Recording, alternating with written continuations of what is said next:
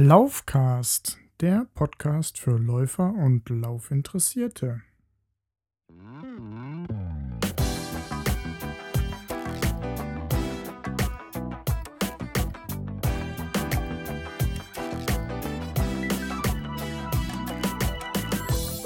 Heute Episode 5 Mr. B's Laufequipment.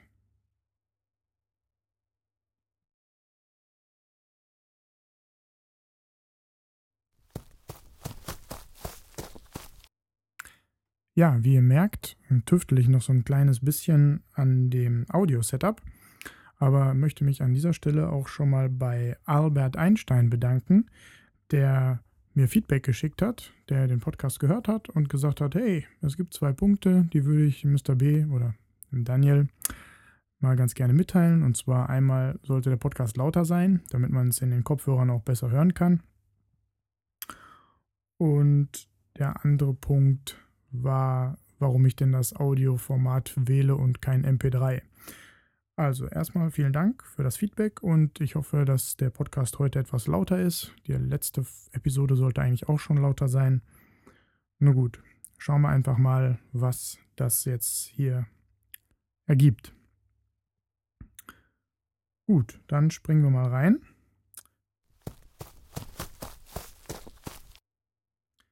Erster Punkt ist halt Equipment, Schrägstrich Ausrüstung. Und da habe ich natürlich mehrere Punkte, mehrere Unterpunkte, die ich euch trotzdem noch erzählen möchte.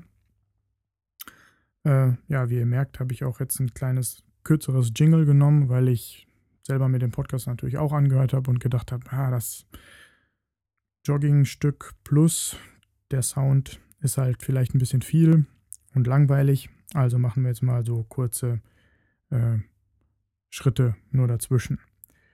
Okay, ja, Equipment. Also das Allerwichtigste beim Läufer-Equipment sind natürlich die Laufschuhe. Meine alten Schuhe waren Essex und zwar hatte ich, ich glaube sogar zwei äh, Essex-Paare, also ein älteres Modell, ich glaube es war GT 2070, kann das sein? Ich weiß es gar nicht mehr ganz genau. Und dann hatte ich danach nochmal den Nachfolger, also Essex GT 3070, wenn ich richtig liege. Aber wie gesagt, schlagt mich nicht, wenn das falsch ist. Ähm, so genau kenne ich mich nicht mehr aus. Das ist schon fast ein Jahrzehnt her. Und dementsprechend äh, ja, waren diese Schuhe dann auch irgendwann durch. Also habe ich im Mai letzten Jahres ähm, ich von meinen Eltern zum Geburtstag einen Gutschein geschenkt bekommen ähm, für den Laden bei Tommy. Und da habe ich mir dann ein paar neue Laufschuhe ausgesucht und ja, habe da in dem Laden selber die Schuhe natürlich anprobieren dürfen.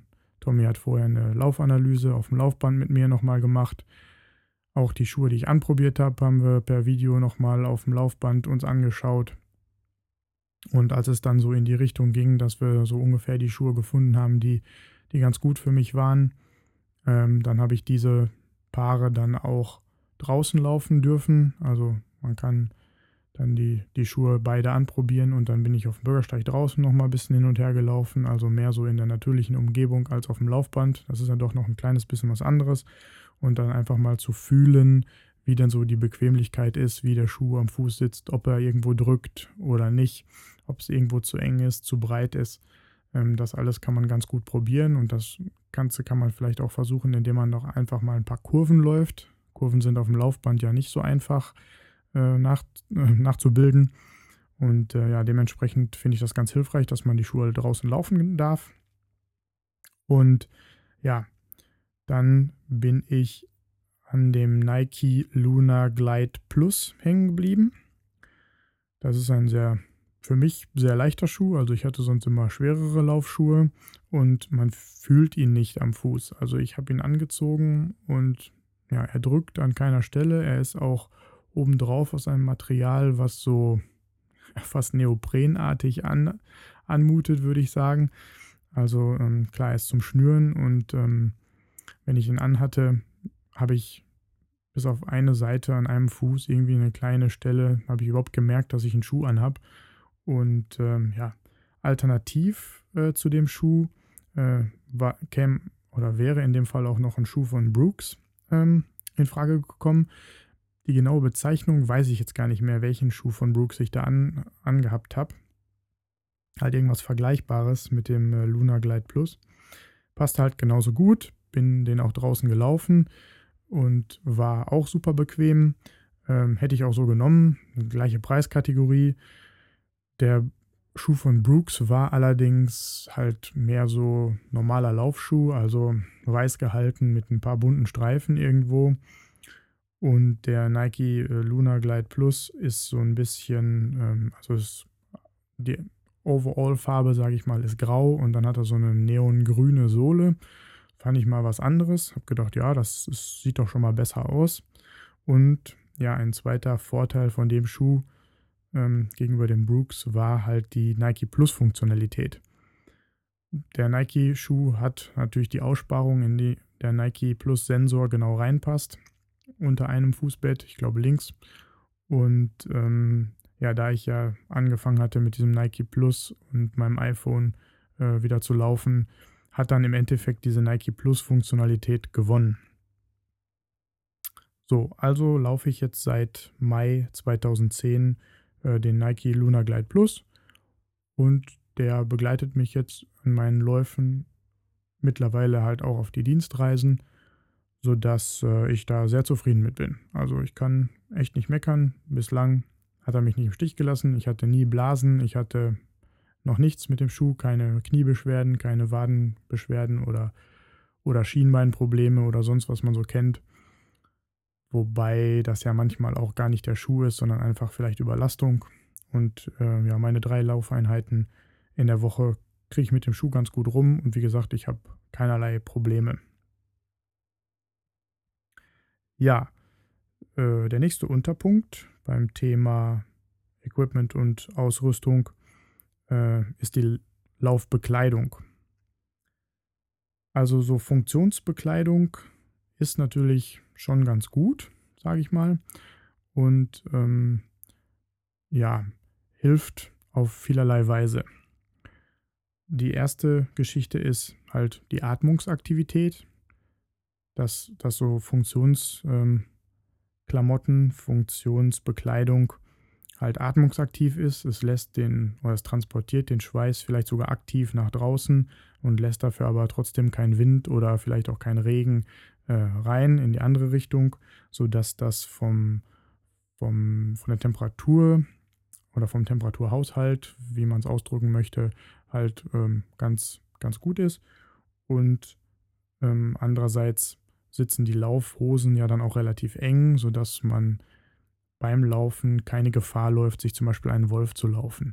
Ganz am Anfang, ähm, als wir vom Basketball aus damals dann auch mal so erste Laufeinheiten dann nochmal draußen gemacht haben, sind wir alle mit unseren Basketball-Shorts halt, halt laufen gewesen. Und äh, da kann man sich vorstellen, in diesen weiten Baggy-Shorts, die man da so getragen hat, ähm, hat man sich dann relativ schnell einen Wolf gelaufen. Und dann war das natürlich dann nicht so prickelnd.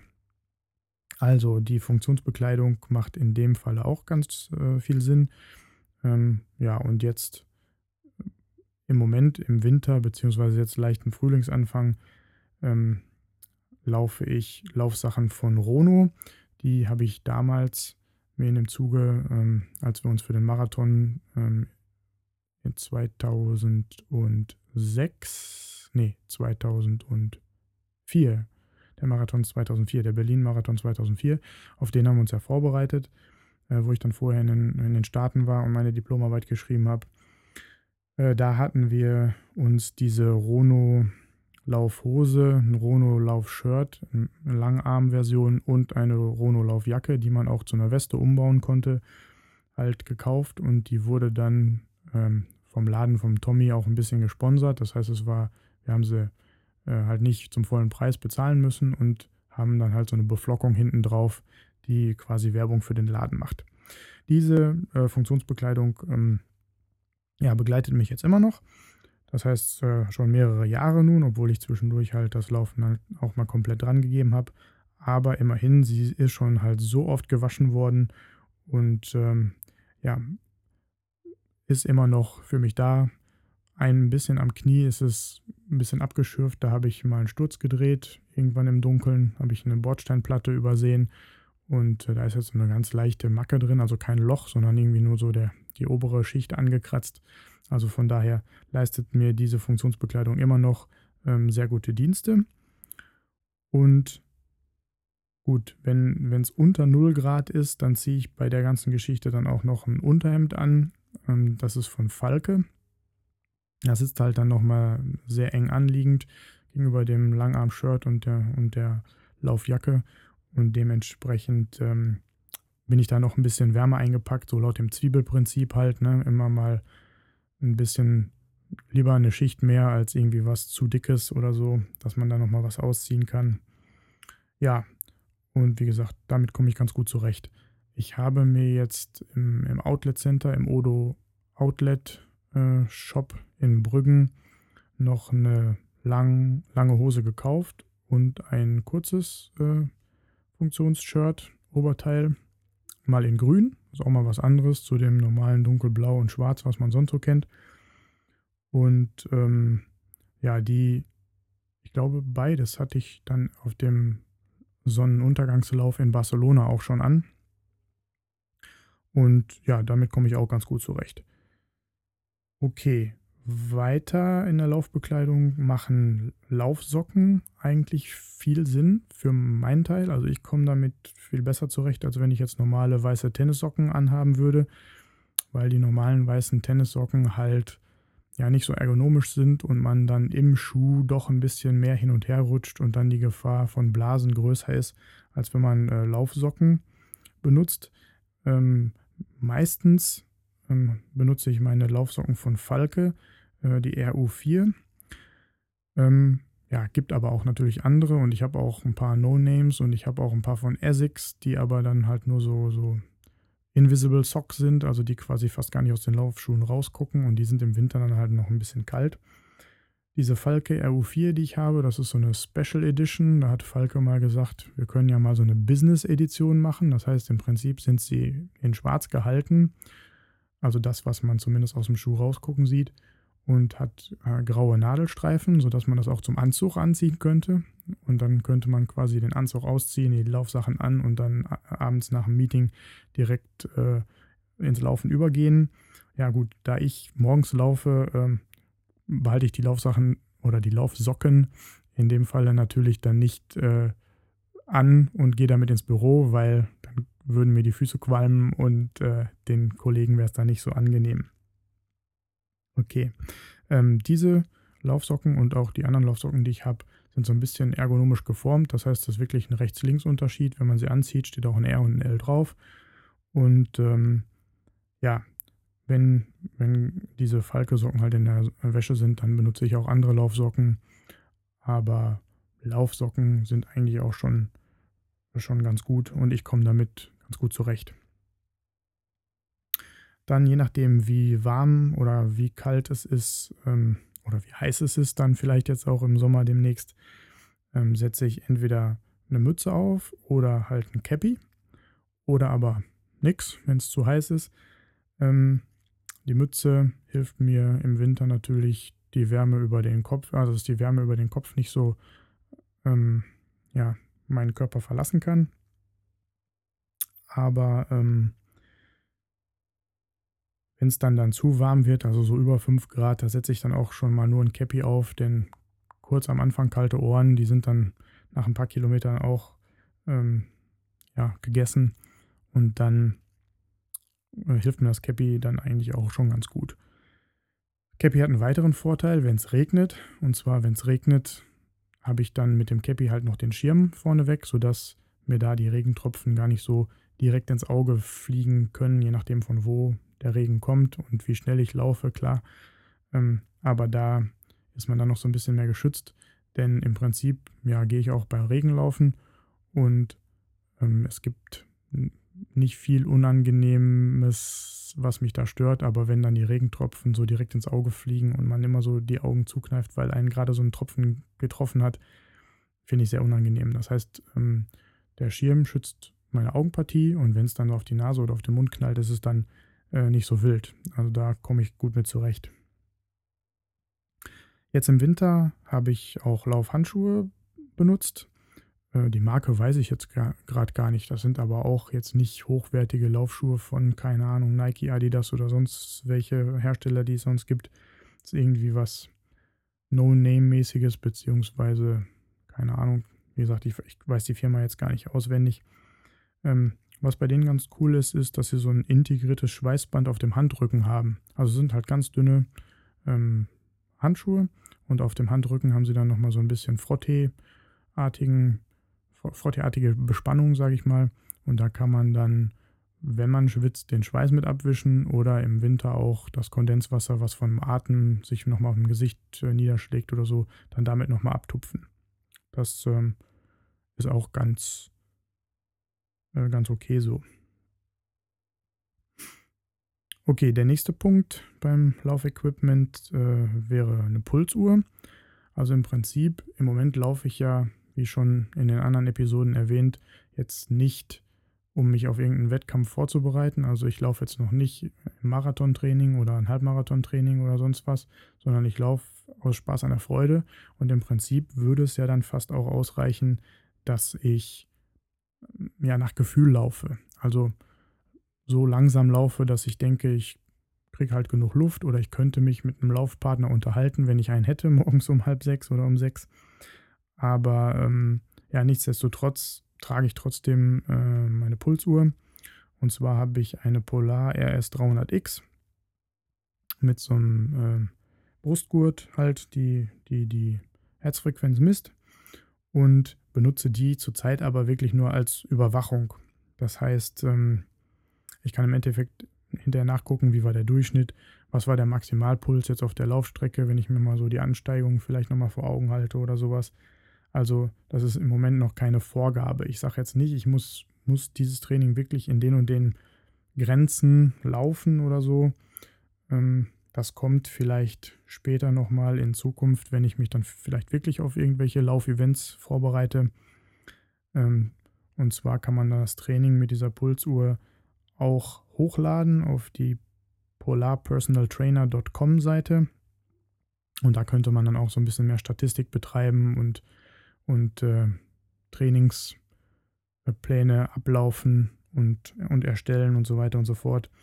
Äh, dazu bräuchte ich allerdings dann noch so einen Polar Flow Link, um diese Uhr dann halt auszulesen, beziehungsweise mit der oben genannten Webseite dann ähm, zu synken.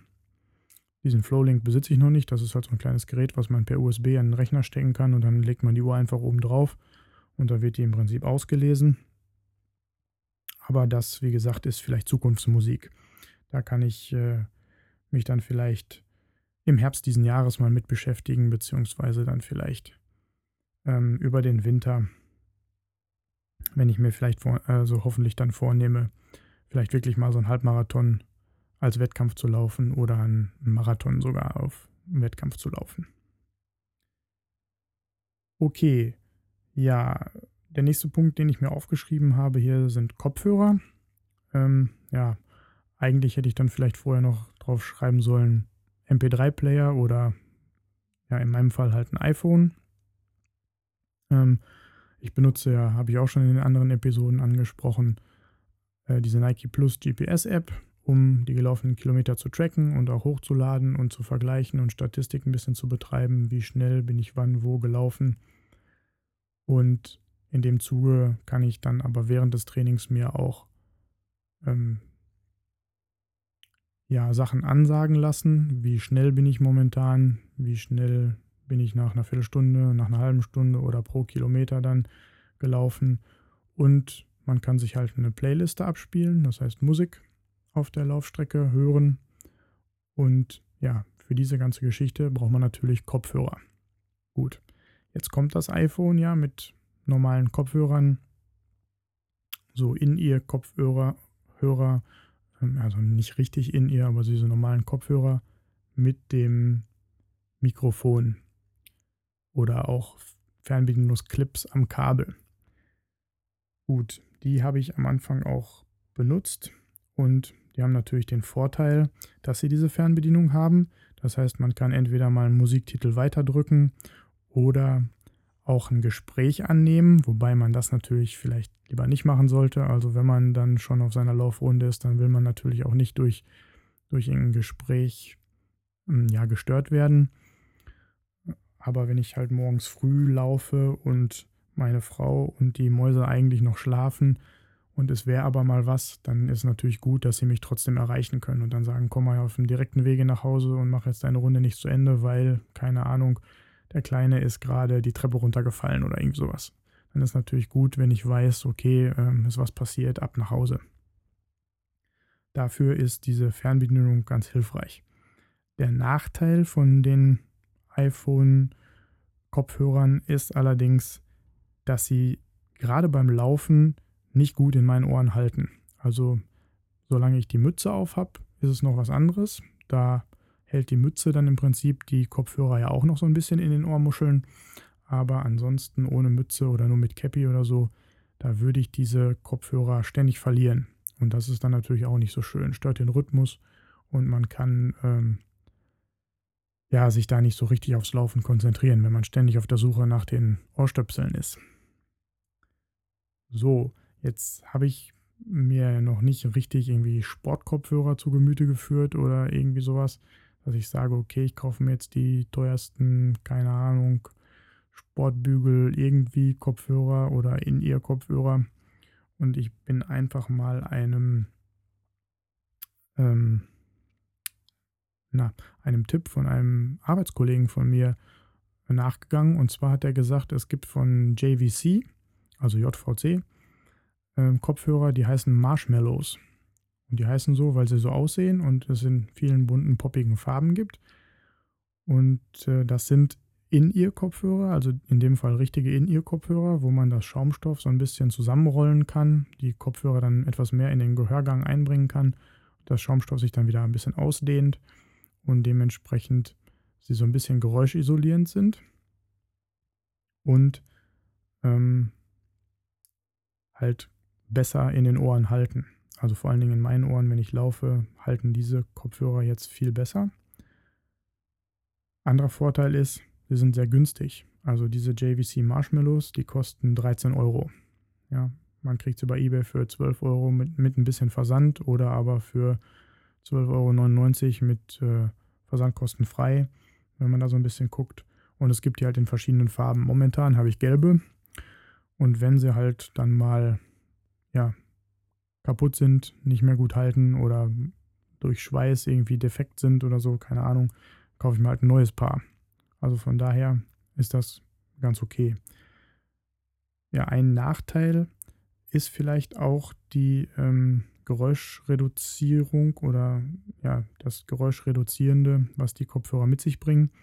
Man hört halt nicht so viel von der Umgebung, wenn man diese Kopfhörer drin hat. Das heißt, Verkehr oder sowas, wenn die Musik dann bisschen lauter ist, ist dann auch schlecht zu hören. Das heißt, dann kann man sich schon ganz schön erschrecken, wenn auf einmal ein Auto hinter einem auftaucht, selbst wenn es einen noch nicht ganz überholt hat und man hört es aber nur auf den letzten Metern, weil ansonsten ohne Kopfhörer oder ohne Musik wird man das Auto halt viel, viel eher hören. Gut, das wäre ein Nachteil von den Kopfhörern. Und der zweite Nachteil ist, diese Kopfhörer oder gerade diese speziell genannten Kopfhörer haben keine Fernbedienung. Das heißt, ich kann da jetzt nicht einfach mal einen Musiktitel weiterspringen oder auch ein Gespräch annehmen. Das heißt, wenn jetzt da das Telefon klingeln würde, müsste ich halt die Kopfhörer ausstöpseln und das Telefon dann so in die Hand nehmen und dann damit telefonieren.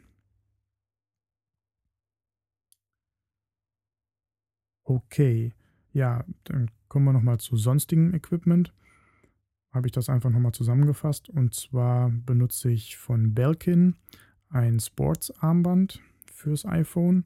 Und zwar kann ich das so um den ähm, Oberarm ja, binden im Prinzip. Also es wird mit Klettverschluss gehalten und da passt halt das iPhone 3GS und jetzt auch mein neues iPhone 4 halt äh, super rein und ist ein bisschen Spritzwasser geschützt, hat halt so eine durchsichtige ja, Folie außen und sonst besteht es aus Neopren, hat auch noch so integrierte Reflektoren und so eine kleine Tasche, wo man eventuell nur einen Schlüssel oder mal ein Euro-Stück oder sowas reinstecken kann.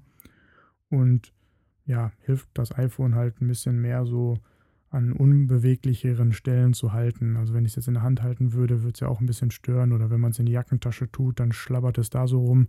Und mit diesem Sportsarmband ist es halt ähm, eigentlich ganz gut aufgehoben. Wenn es dann mal regnen würde, kann man es auch einfach auf die Arminnenseite drehen und dann ist es so ein bisschen mehr gegen den Regen geschützt. Und wenn es halt tierisch schüttet und ich sowieso plätschnass werde, dann würde ich sowieso abnehmen, in eine Plastiktüte tun und dann in die Tasche stecken oder so, um das, äh, das Gerät einfach zu schützen. Ja, weiteres sonstiges Equipment hatte ich auch schon mal angesprochen in anderen Episoden bezüglich meines Laufens morgens und Laufen im Dunkeln sind halt die Reflektoren. Gerade jetzt, wo wir die Zeit wieder umgestellt haben, ähm, ist es morgens doch wieder dunkler, als es schon mal war. Und dementsprechend habe ich äh, da immer noch meine Reflektoren oder jetzt wieder an, um im Dunkeln halt auch von anderen Verkehrsteilnehmern besser gesehen zu werden. Ich laufe zwar auf dem Bürgersteig, aber teilweise auch mal an der Hauptstraße entlang und da ist es ja ganz gut, wenn die Autofahrer oder Radfahrer oder sonst wer halt frühzeitig sehen, oh, da bewegt sich ein Läufer. Ähm, ein Teil ist halt eine Weste oder so ein Poncho, sage ich mal, den man über den Kopf zieht und der aber unter den Armen dann auch nochmal zusammengenäht ist und den man in der Weite etwas da verstellen kann. Und der ist halt aus diesem gelb-grellen Material, was über weite Strecken reflektiert. Und dann habe ich noch so Klettverschlussreflektoren äh, von 3M, die auch selber halt reflektieren, so wie Katzenaugen und noch integrierte kleine LEDs haben, die rot blinken oder permanent rot an sind. Je nachdem kann man sich aussuchen, wenn man auf den Knopf drückt. Und die gewährleisten dann halt auch, dass ich gesehen werde, ohne dass ich angestrahlt werde. Ja, alles in allem kann man sagen, wenn man so ein bisschen Laufequipment sich zulegt, jetzt außer die Laufschuhe und halt ein bisschen Bekleidung und sonstiges Equipment, was man sonst nochmal so auf so einen Lauf mitnehmen kann, ist es schon eine ganze Menge. Aber wenn man so summa summarum äh, rechnet, ist es natürlich überhaupt nicht so teuer wie ein Hobby mit Rennrad beispielsweise, ja, wo das Sportgerät an sich eigentlich schon 1000 oder 1500 Euro kostet. Von daher ähm, ja, ist das eigentlich eine gute, gute Sache. Laufen ist halt günstig zu tun. Man kann es fast überall machen. Ich kann ein Rennrad schlecht auf Dienstreise mitnehmen überall, aber meine Laufschuhe habe ich mal schnell im Trolley verstaut und meine Funktionsgeschichten in den Koffer geschmissen und dann mir da eine Strecke gesucht und die dann mal abgelaufen.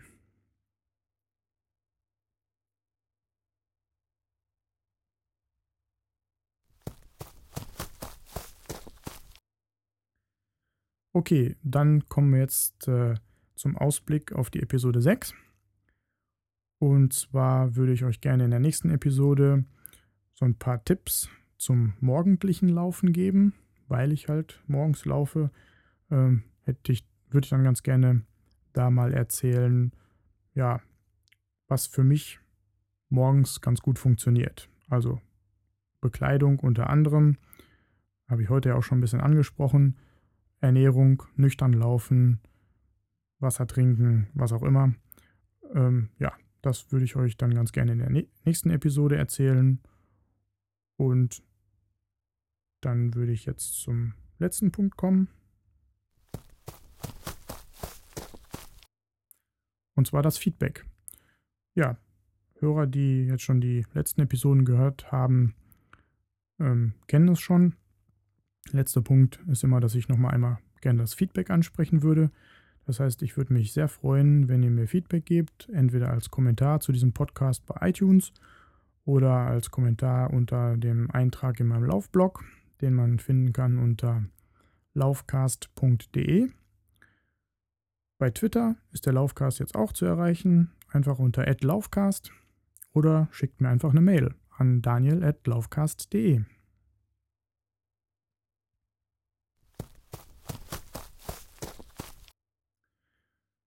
Ja, dann wünsche ich euch ein schönes Wochenende und wieder einen guten Start in die Woche. Hier im Ruhrgebiet soll der Samstag eigentlich relativ schön werden und da freuen wir uns doch alle drauf. Ja, genießt das Laufen und hoffentlich bis zur Episode 6.